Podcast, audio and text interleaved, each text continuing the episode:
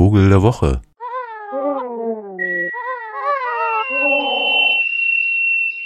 Hey Folks, ein schönes 2018 wünsche ich euch natürlich. Also schön im Sinne von überraschend und unvorhergesehen vielleicht. Das ist ja schließlich auch das, was hier sozusagen den Vogel der Woche umtreibt. Der Vogel des Jahres 2018 ist ja der Star, weil irgendwie der irgendwie nicht mehr so richtig die Höhlen findet und so, ne? Und doch so ein guter Sänger ist. So dass einst Wolfgang Müller behauptete, dass auf einer kleinen Insel Stare immer noch die Stimmübungen von Kurt Schwitters nachahmen, als er seine Ursonate erfunden hat im Urlaub.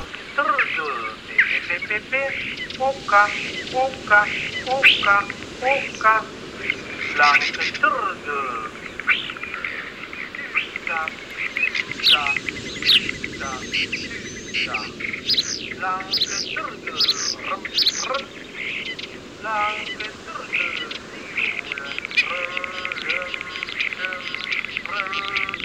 Lange Türde. Lange Türde.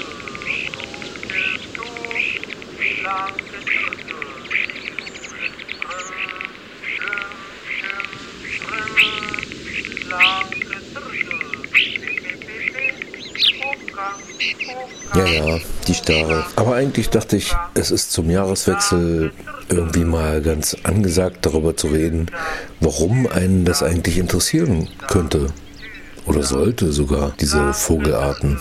Ich meine, das ist toll natürlich in irgendeinem Relikt, also einem Regenwaldschutzprojekt irgendwo auf diesem Planeten im Äquatorbereich unterwegs zu sein und zu denken, boah, alles heile Welt, wa? Alles noch da und das zu genießen, diese unglaubliche Artenvielfalt.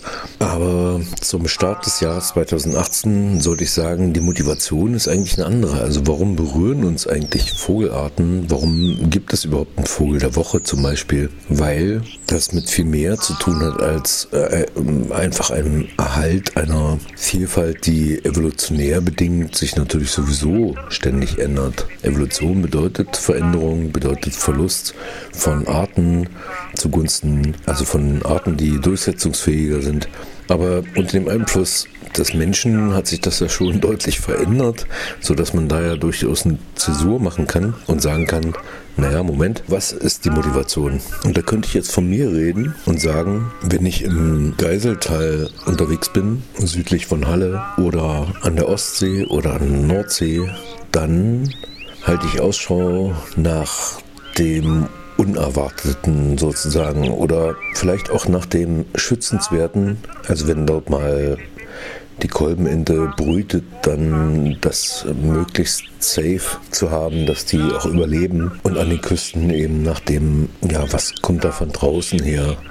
Das heißt, ich imaginiere grundsätzlich irgendwas in solche Situationen hinein. Also ich bin kein Biologe, ich bin nicht derjenige, der sozusagen die Arten erfasst, damit der Autobahnbauer problemlos Abstandszahlungen leisten kann und und so weiter, sondern ich bin eher tatsächlich so ein wahrnehmender Mensch, wie Sie wahrscheinlich, der sich freut, wenn über seinem Kopf der rote Milan kreist, der aber seltener wird weil die Brutgebiete sozusagen auch seltener werden. Und wenn man das jetzt mal vergleicht mit anderen Gegenden der Welt, also zum Beispiel in Venezuela oder Brasilien, dann ist das richtig krass, weil dort sozusagen nicht eine Art verschwindet oder weniger wird, die man vielleicht dann doch nochmal irgendwo sieht am Stadtrand oder so, sondern da verschwinden eben gleich mal 20 Arten, 30 zum Teil eben Unbekannte sogar durch das Eingreifen des Menschen, was nicht heißt, dass ich mir Mittelerde oder Mittelalter wünsche, sondern durchaus anerkennen kann, dass der Mensch als moderne Tierart natürlich mit einer Deutungshoheit diesem Planeten gegenübertritt.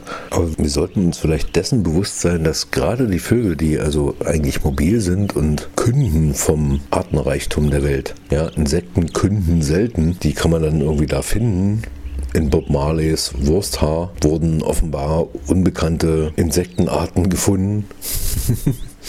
Bei den Vögeln ist es schon so, dass äh, die eben genau von einer ja, irgendwie trotzdem stattfindenden Austauschsituation können oder eben nicht mehr. Und es gibt Gegenden in Deutschland zum Beispiel, wo diese Vogel der Woche Geschichte eigentlich fast schon wie ein Märchen anmuten muss weil es gibt keine ungewöhnlichen oder Abweichungsmomente in der Gegend um Frankfurt. Da muss man schon richtig so einen alten Rheinarm aufsuchen, um da überrascht zu werden, während wir hier fast noch auf der Insel der Glückseligen sitzen in Halle. Rings um uns riesige Braunkohlen, Tagebau, Nachfolgelandschaften, große Seen, Sümpfe und so weiter.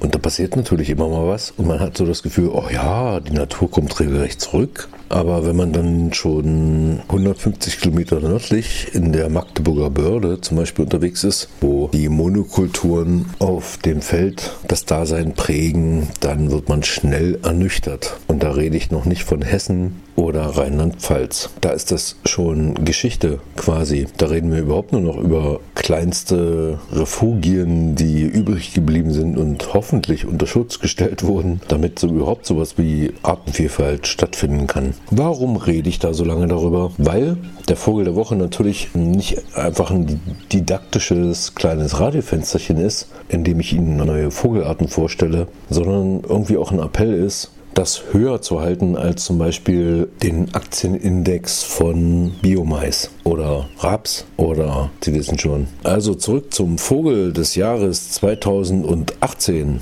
dem Star. Es könnte nämlich sein, es kommt ein Verwandter des Stars along. Denn in Südeuropa, da gibt es den Rosenstar und gegenwärtig gibt es eine grandiose Ausstellung Klimagewalten im Vorgeschichtsmuseum der Stadt Halle. Und auch wenn Sie uns jetzt von sonst wo zuhören, lohnt sich dieser Besuch der Stadt mal, also diesen verrückten 20er-Jahre-Bau, sich mal anzutun und diese Ausstellung mit dem radikalen Impetus versehen, dass Klima schon immer dem Wandel unterlegen war und natürlich die menschgemachte Beeinflussung irgendwie untersucht werden müsste, aber bitteschön vor dem Hintergrund einer Millionen Jahre alten Klimaveränderung. Und dann können wir uns mal genauer angucken, was das für Auswirkungen haben könnte auf die lokale Vogelwelt zum Beispiel.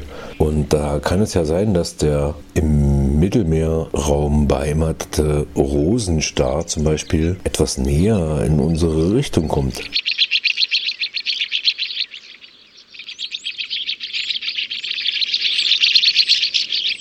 Also mit anderen Worten, Klimaerwärmung muss für Deutschland jetzt erstmal gar nicht so schlecht sein, ornithologisch betrachtet. Ich weiß schon, Holland ist dann irgendwann mal Überschwemmungsgebiet und die Inseln in Mikronesien, die verschwinden gerade und so weiter. Aber hierzulande könnte das durchaus heißen, eine Bereicherung der Artenvielfalt. Ja, es, arktische Arten, die haben es schwer. Eis schmilzt, der Eisbär muss schwimmen, und einige Arten wie die Rothalsgans zum Beispiel in den Tundrengebieten Nordsibiriens, die werden weniger werden. Aber es gibt natürlich auch Artenbewegungen in Mitteleuropa, die uns zum Beispiel sehr erfreuen könnten. Zum Beispiel, dass neben dem Vogel der Woche, äh, neben dem Vogel des Jahres 2018, dem Star, möglicherweise ein Vogel des nächsten Monats, der Rosenstar, hinzukommt so ein kleiner schwarz-weißer Star, den sie noch nie gesehen haben, aber vielleicht in den nächsten Jahren dann öfter sehen werden. Kann auch Bereicherung heißen. Ne? Ein Hoch auf den Klimawandel. der Vogel der Woche, der Vogel des Jahres, der mh, hm, irgendwie Star, nicht wahr? Der sich in mehrere Arten aufsplittende Star, der multiple Star, der Multistar. Machen Sie es gut bis es wieder vernünftig wird. Ich bin ja nächste Woche weg in Nordindien, wo auf kleinstem Platz 500 Vogelarten vorkommen. Ich bin gespannt. Wir hören uns live.